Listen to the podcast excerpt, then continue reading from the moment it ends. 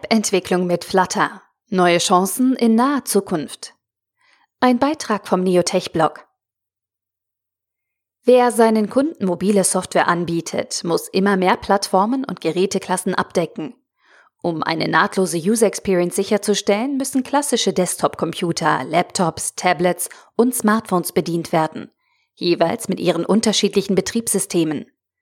Google versucht mit Flutter diese Komplexität zu reduzieren und Softwareherstellern ein Tool an die Hand zu geben, welches eine Cross-Plattform-Entwicklung ermöglicht. Im Interview erklärt Marcel Heinzel, Business Analyst von Neophonie Mobile, die Vor- und Nachteile von Flutter. Hi Marcel, kannst du uns bitte erklären, was Flutter ist? Flutter ist ein Software Development Kit, SDK, das ermöglicht, Apps für Android und iOS auf einer Codebasis zu erstellen. Das erklärte Ziel von Google ist, im Laufe des Jahres 2020 auch Web und Desktop, also Linux, Mac OS und Windows zu unterstützen. Wenn Google diese ambitionierten Erwartungen erfüllt, ergeben sich anhand der Cross-Plattform-Erweiterungen ganz neue Möglichkeiten, um zum einen eine höhere Reichweite und zum anderen eine nahtlose User Experience zu erzeugen. Cross-Plattform-Entwicklung gab es ja schon vorher. Wie unterscheidet sich Flutter von den anderen zum Teil schon etablierten Ansätzen? Den Cross-Plattform-Gedanken haben schon einige große Player wie Facebook, React Native, Microsoft, Xamarin, Adobe, PhoneGap oder Unity, Unity 3D durchexerziert und dabei unterschiedliche Ansätze ausprobiert. Während einige Player versuchen, aus einem gemeinsamen Code heraus native Apps zu kompilieren, setzen andere auf eine gemeinsame Technologie wie zum Beispiel JS, HTML, CSS. Flutter verfolgt hier einen neuen Ansatz, in dem auf eine 2D-Render-Engine gesetzt wird. Diese Engines laufen zwar auf jedem Betriebssystem native, aber tatsächlich wird die App nur gerendert. Das ermöglicht eine höhere Flexibilität, fügt aber auch einen weiteren Abstraktionslayer hinzu. Welche Flutter-Komponenten bringt das Framework mit und welche Möglichkeiten bieten diese? Das Flutter SDK bringt erstmal alles mit, was zum Entwickeln benötigt wird. Die objektorientierte Programmiersprache Dart, ebenfalls von Google entwickelt, wurde speziell mit dem Ziel der Plattformunabhängigkeit konzipiert. Die Flutter Engine bietet Low-Level Rendering Support anhand von Googles Skia-Grafikbibliothek. Die Stärke des Frameworks liegt aber in den Widgets, die eine enorme Auswahl an Ready-to-Use UI-Elementen mit sich bringen. Darüber hinaus können Projekte mit Plugins von anderen Unternehmen und der Community erweitert werden. Dadurch können zum Beispiel Features wie Google Maps, Analytics oder In-App Purchases zusätzlich eingebunden werden, ohne dass Flutter diese selbst bereitstellt. Ist die Entwicklung von Flutter-Apps wirklich günstiger im Vergleich zu nativen Apps? Prinzipiell ja, da nur ein Code geschrieben werden muss, statt für Android und iOS individuell zu entwickeln. Die Rechnung, dass diese Art der Entwicklung nur die Hälfte kostet, geht meist leider nicht auf. Der Testaufwand bleibt natürlich für beide Plattformen ungefähr gleich. Auch die berüchtigten letzten 20 Prozent in der Softwareentwicklung, die für Optimierungen, Feintuning und Polishing anfallen, sind oft betriebssystemspezifisch. Die initialen Entwicklungskosten liegen vermutlich je nach Projekt bei rund 60 bis 70 Prozent gegenüber nativen Apps. Allerdings möchte ich anmerken, dass die Wartung von Cross-Plattform-Projekten erfahrungsgemäß einen etwas höheren Aufwand im Vergleich zu nativ entwickelten Apps mit sich bringt.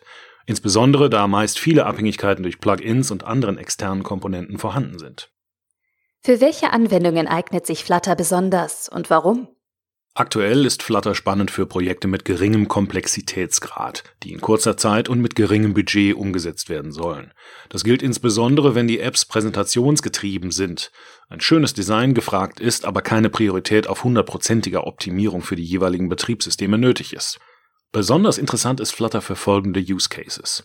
Kurzlebige Marketing-Apps oder MVP-Ansätze und Prototypen, um Ideen in Nutzertests oder im Markt zu validieren.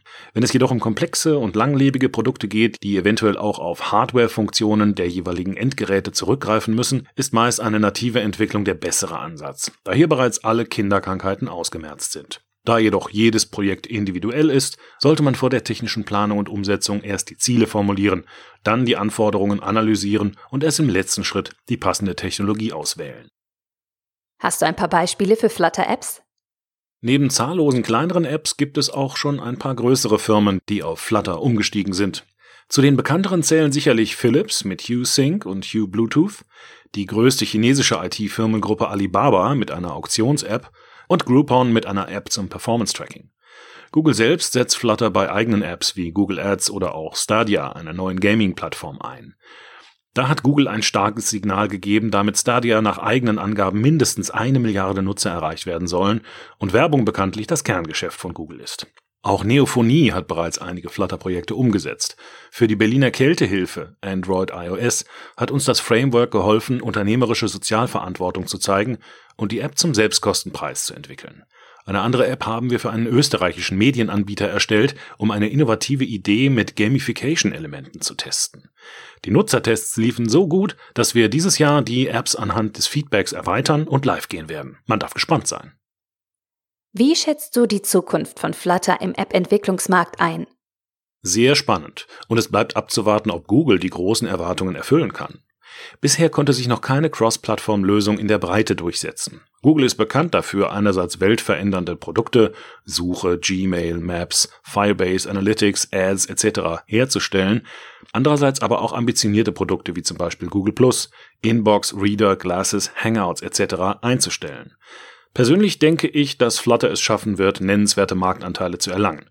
Dafür muss Google aber wirklich alle Betriebssysteme, Desktop, Web und Mobile abdecken und den Entwicklern dem Markt eine stabile Plattform liefern, die aus den Kinderschuhen herausgewachsen ist. Zudem sollte eine gute Integrationsfähigkeit seiner breiten Produktpalette wie zum Beispiel Firebase, Maps, Messaging, Machine Learning, Analytics etc. sichergestellt werden. Dann sehe ich der Zukunft von Flutter sehr optimistisch entgegen. Falls Sie neugierig geworden sind und wissen möchten, ob Flutter eine Option für Sie ist, berät Sie Marcel Heinzel gerne. Erfahren Sie mehr